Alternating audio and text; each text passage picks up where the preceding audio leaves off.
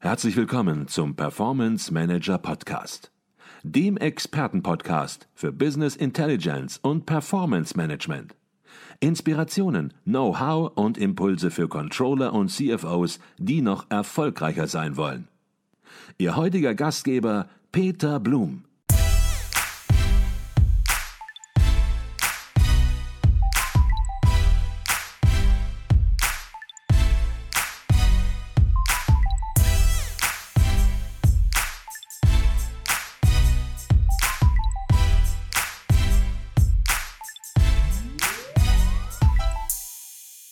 Herzlich willkommen im Performance Manager Podcast. Mein Name ist Peter Blum. Ich bin Geschäftsführer der Business Intelligence Beratung Advisio Consult und Ihr Gastgeber im Podcast. Und heute bin ich in Reda Wiedenbrück auf dem Management- und Controlling-Kongress 2023 und bei mir ist Tobias Braun.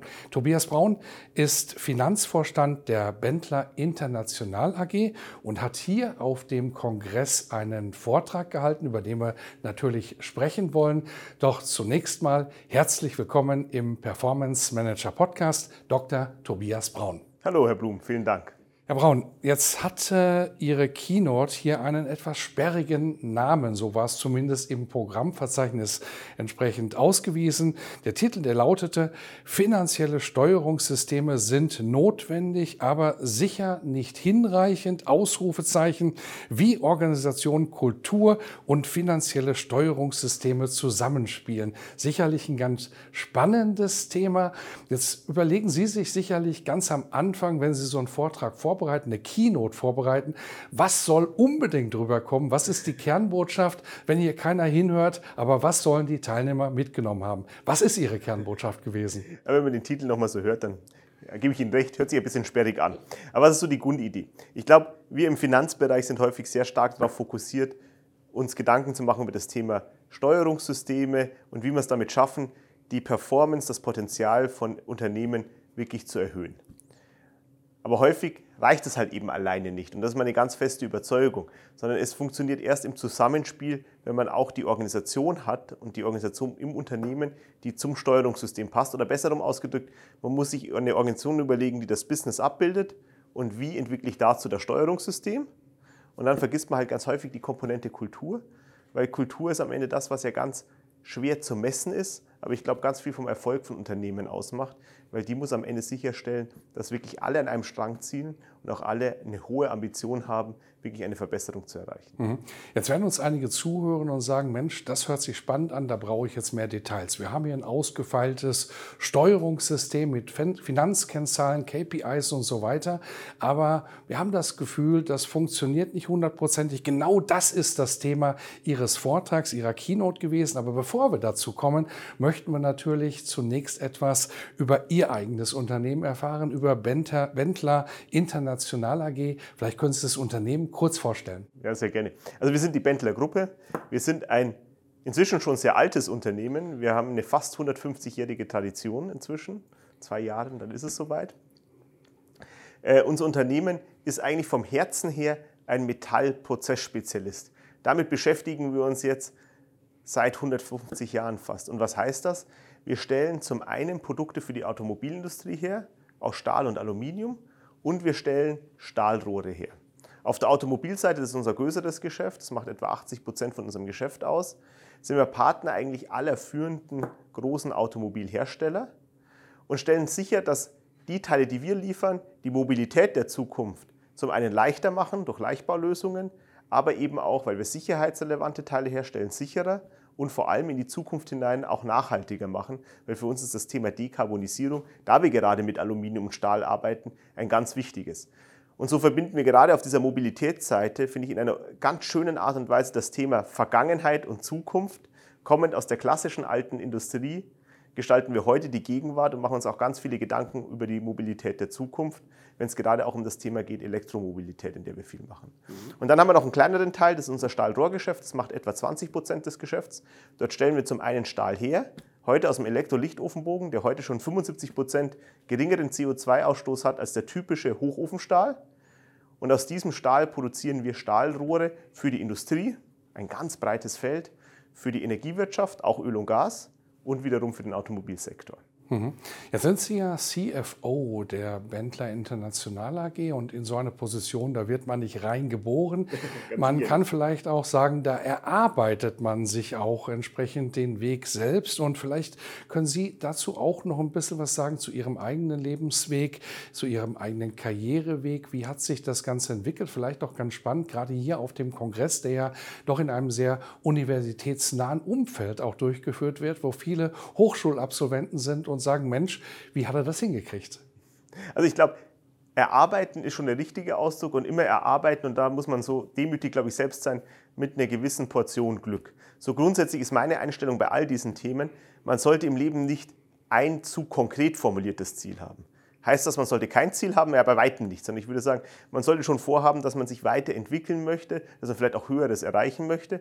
Nimmt man sich aber ein Ziel vor, das ganz genau beschrieben ist, das glaube ich ist sehr unwahrscheinlich, dass man es erreicht, weil dann verbaut man sich den Weg, offen zu sein für Chancen und Möglichkeiten zu ergreifen. Und so habe ich es eigentlich immer auch in meinem Leben gehalten, dieses Themen Chancen und Möglichkeiten zu ergreifen im Zusammenhang mit dem, was mir auch Spaß macht. Ich muss sagen, ich habe nach der Schule angefangen, VWL zu studieren und nebenher noch ein bisschen Philosophie und Politikwissenschaften und das aus reinem Interesse. Damals war mir gar nicht klar, was ich danach einmal werden möchte. Und erst ganz am Ende vom Studium habe ich mal eine Beratung in, äh, ein Praktikum in der Beratung gemacht und gemerkt, boah, das ist das, was mir echt Spaß macht. Und so hat es mich dann in die Beratung verschlagen, obwohl ich mir das vor, vormals überhaupt nicht hätte vorstellen können. Mhm. Und dann war ich lange Jahre, zwölf Jahre in der Beratung, vom klassischen Berater bis hin zum Partner in der, in der Strategieberatung und habe damals auch gedacht, boah, Beratung ist genau das, was mir super Spaß macht. Und dann kam irgendwann die Chance, den Schritt in die Industrie zu machen. Ich hatte nicht aktiv gesucht, sondern das hat sich ergeben. Und dann zum Glück war ich dann so offen und habe auch die Möglichkeit ergriffen, diesen Schritt zu gehen. Und würde heute in der Nachbetrachtung sagen, das war genau der richtige Schritt, genau zum richtigen Zeitpunkt. Aber wie immer, es war halt eine Kombination von mehreren Faktoren, von dem selber, was man geleistet hat wahrscheinlich auch, aber auch von der Chance, die sich ergeben hat und dann dem Mut, auch die Chance zum richtigen Zeitpunkt zu ergreifen. Mhm. Und ich glaube, da steckte gerade auch einiges drin, insbesondere für ja, junge Controllerinnen vielleicht oder Finanzer, die Karriere machen wollen und die vielleicht manchmal ein bisschen zu verbissen, zu eng an das Thema rangeht. War ihre Karriere planlos, ziellos? Nein, war sie nicht. War sie aber verbissen und äh, ja, spaßfrei war sie definitiv auch nicht und das kommt eben auch deutlich rüber, wie Sie es gerade geschildert haben. Sprechen wir aber über Ihren Vortrag. Sie sagen, klar, es gibt finanzielle Steuerungssysteme, es gibt variable Vergütungssysteme, die gibt es in vielen Unternehmen, haben wir natürlich auch bei Bendler. Aber Sie haben festgestellt, das reicht nicht aus, um die volle Performance eines Unternehmens auszuschöpfen. Da geht es eben um das Zusammenspiel dieser Instrumente, dieser Steuerungsinstrumente mit den Facetten Organisation und Kultur eines Unternehmens. Vielleicht können Sie noch mal auf den Punkt bringen, was sind das für Zusammenhänge, die Sie sehen? Was sind das für Notwendigkeiten, die Sie sehen? Also ich glaube, Organisation kann man auch sehr leicht beschreiben, wie das mit Steuerungssystem zusammenhängt. Weil ich glaube, eine Organisation muss sicherstellen, dass es die Synergien, die in dem jeweiligen Geschäftsfeld vorhanden sind, bestmöglich nutzt. Und Synergien jetzt nicht nur gedacht in Effizienz, sondern gerade auch im Thema Effektivität. Und da muss ich mir eben die Frage stellen, kommend auch von meinen Märkten, von meinen Kunden, wie ist eigentlich die optimale Herangehensweise an meine Kunden, an meine Produkte. Und ich glaube, da gibt es nicht die eine Organisation, die ich über jedes Unternehmen, über jede Industrie in jeder Region stülpen kann, sondern ich muss die Bereitschaft haben, den für die Situation passenden Ansatz zu finden, der dann aber auch zu den Mitarbeitern passt, die ich im Unternehmen habe. Ja?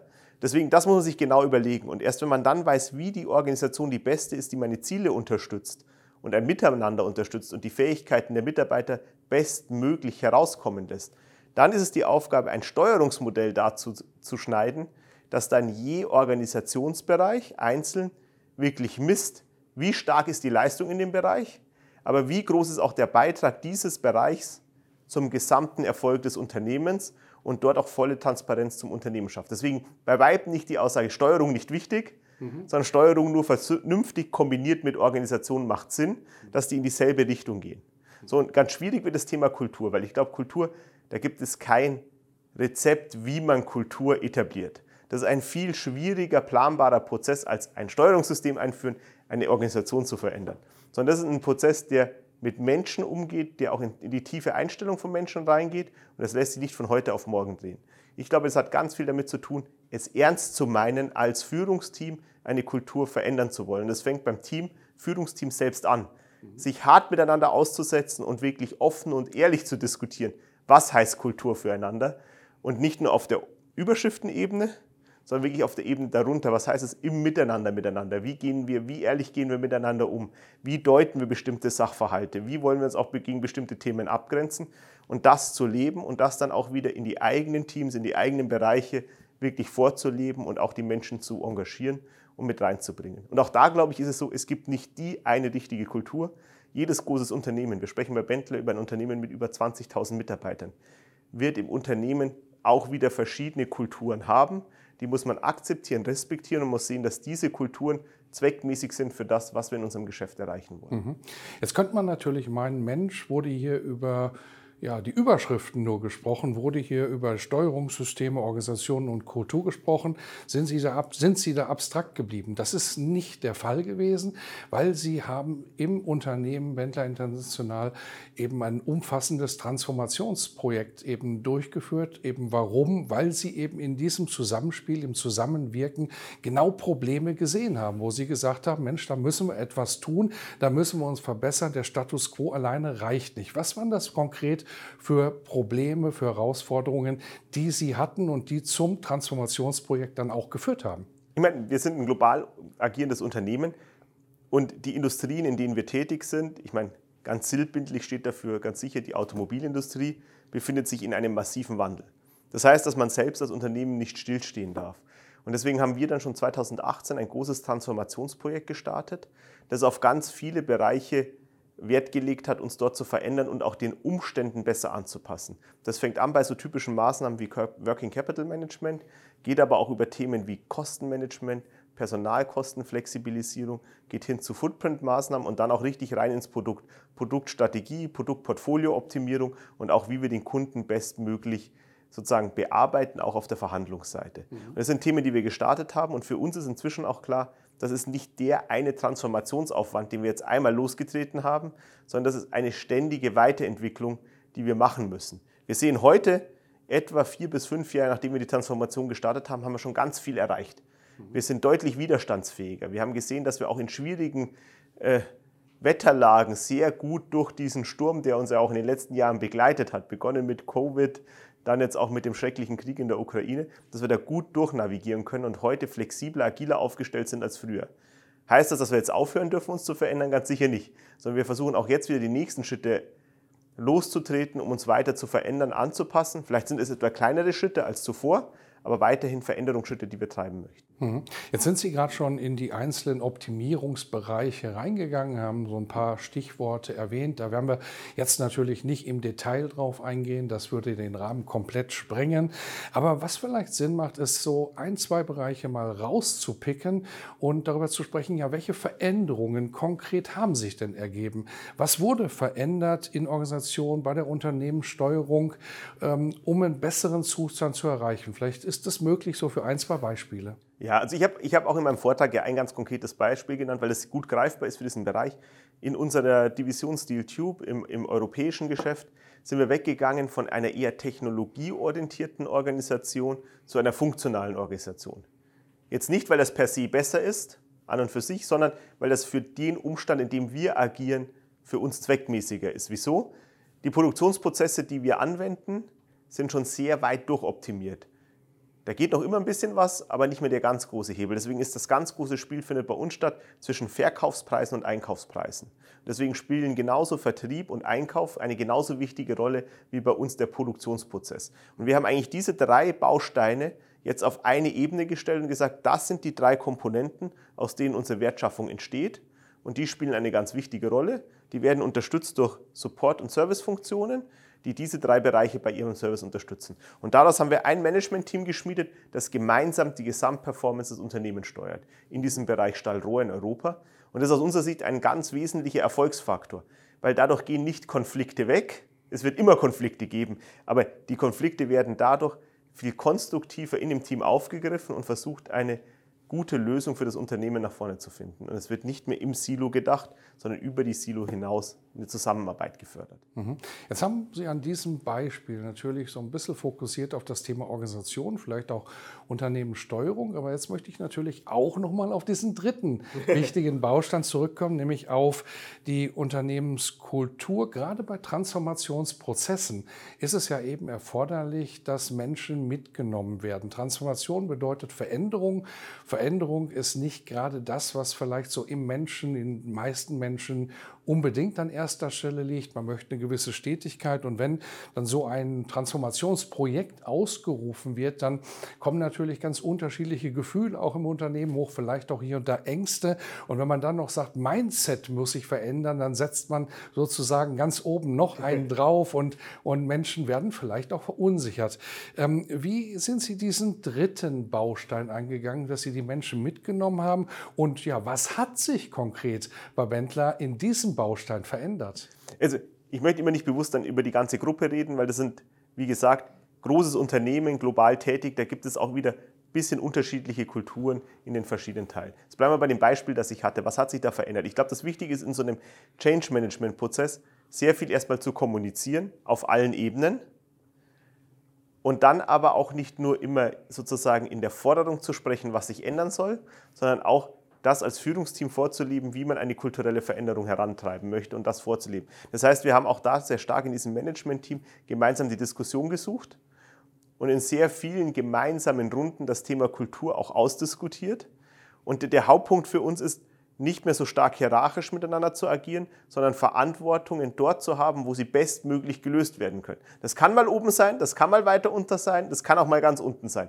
Dort, wo sie bestmöglich angegangen werden kann. Und das muss man auch leben und dazu muss man auch zulassen, dass Diskussion entsteht und dass man die Diskussion gemeinsam aushält und dann am Ende sich für die beste Lösung entscheidet und nicht qua Hierarchie eine Lösung umsetzt, die vorgegeben wird. Ich glaube, das ist ein ganz wichtiges Element.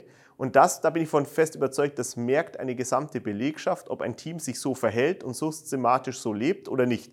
Weil wenn das Team das so lebt, dann wird es auch reingehen in die Bereiche und sukzessive in den Bereichen auch jeden Mitarbeiter erreichen. Ist es ein Prozess von einem Jahr? Ganz sicher nicht. Das ist ein Prozess von drei, vier, fünf, vielleicht sogar mehr Jahren, dass so langsam sich diese veränderte Kultur auch dann wirklich einstellt. Mhm. Jetzt haben Sie über Ihren Transformationsprozess berichtet und ich glaube, unterm Strich kann man sagen, der ist ganz gut gelaufen, aber dennoch gibt es Punkte, wo man dann natürlich sagt, Mensch, das ist besser gelaufen als erwartet. Vielleicht gibt es aber auch Punkte, wo Sie sagen, Mensch, das ist äh, ein bisschen schwieriger geworden. Da war die Herausforderungen, die wir lösen, müssen, lösen mussten, die waren komplexer, als wir es ursprünglich angedacht haben. Und daraus ergeben sich dann Lessons learned. Was sind das für Lessons learned, die Sie so im Wesentlichen bis jetzt aus diesem Transformationsprozess gezogen haben? Oh, das ist eine ganz große Frage, die Sie da stellen. Und glaube ich, so einfach gar nicht zu beantworten. Und meistens braucht man viel Abstand dazu, um nachher wirklich zu sagen, was sind genau die Dinge, die gut und die Dinge, die, die schlechter funktioniert haben. Ähm, ich glaube, eine, eine, eine ganz wichtige Voraussetzung für das Thema Lessons Learned ist, sich nicht zu viele, zu große Schritte auf einmal vorzunehmen. Weil Sie haben es schon angesprochen, Veränderung ist eine große Sache. Lieber die kleinen Veränderungen voranzutreiben und damit immer wieder zu sehen, wie wirkt sich die Veränderung auf das Gesamtkonstrukt aus, war sie positiv, war sie negativ. Wenn ich gleichzeitig alle Bälle in die Luft werfe, dann weiß ich ja gar nicht, welcher dieser Bälle, die ich hochgeworfen hat, hat die Veränderung hervorgerufen. Deswegen lieber in kleinen Schritten vorzugehen, schon zu wissen, wo ich langfristig hin will, aber zu sehen, hilft diese Veränderung jetzt? Ja, nein. Wenn ja, dann behalten wir sie bei. Wenn nein, auch wieder bereit sein, auch selber zu sagen, ja, die müssen wir wieder einkassieren und etwas anderes ausprobieren, weil sie scheint ja nicht zu funktionieren. Also immer die kleinen Schritte zu machen, dabei das große Ganze nicht aus den Augen zu verlieren und sich langsam dahin zu entwickeln. Und dafür auch zu werben im Unternehmen, dass es jetzt kein Prozess ist, der von heute auf morgen passiert, sondern dass es ein langfristiger Prozess ist, der sich entwickelt, in dem auch nicht jede Frage heute schon beantwortet werden kann, wie das morgen aussieht. Weil alle, sie sagen, haben Angst vor dem, vor Veränderung, würden immer schon gern wissen, wie ist es, aber die Wahrheit ist, das kann eigentlich keiner, der in so einem Veränderungsprozess sich befindet, wirklich heute schon beantworten, wie wir das in 15 Jahren aussehen, sondern es ist auch immer ein gewisses Entdeckungsverfahren. Mhm. Sie haben es gesagt, die Frage nach den Lessons learned ist natürlich eine große Frage, aber ich glaube, Ihnen ist es gelungen, hier eine sehr pragmatische Antwort zu geben, wo auch ganz viel drin steckt und wo viele andere, die in Transformation und Veränderungsprozessen sind, auch etwas mitnehmen können. Von daher, das war Dr. Tobias Braun, Finanzvorstand der Bentler International AG. Wir haben über seine Keynote hier auf dem Kongress gesprochen. Herzlichen Dank für Ihren Beitrag. Vielen Dank für den Austausch, hat mich gefreut.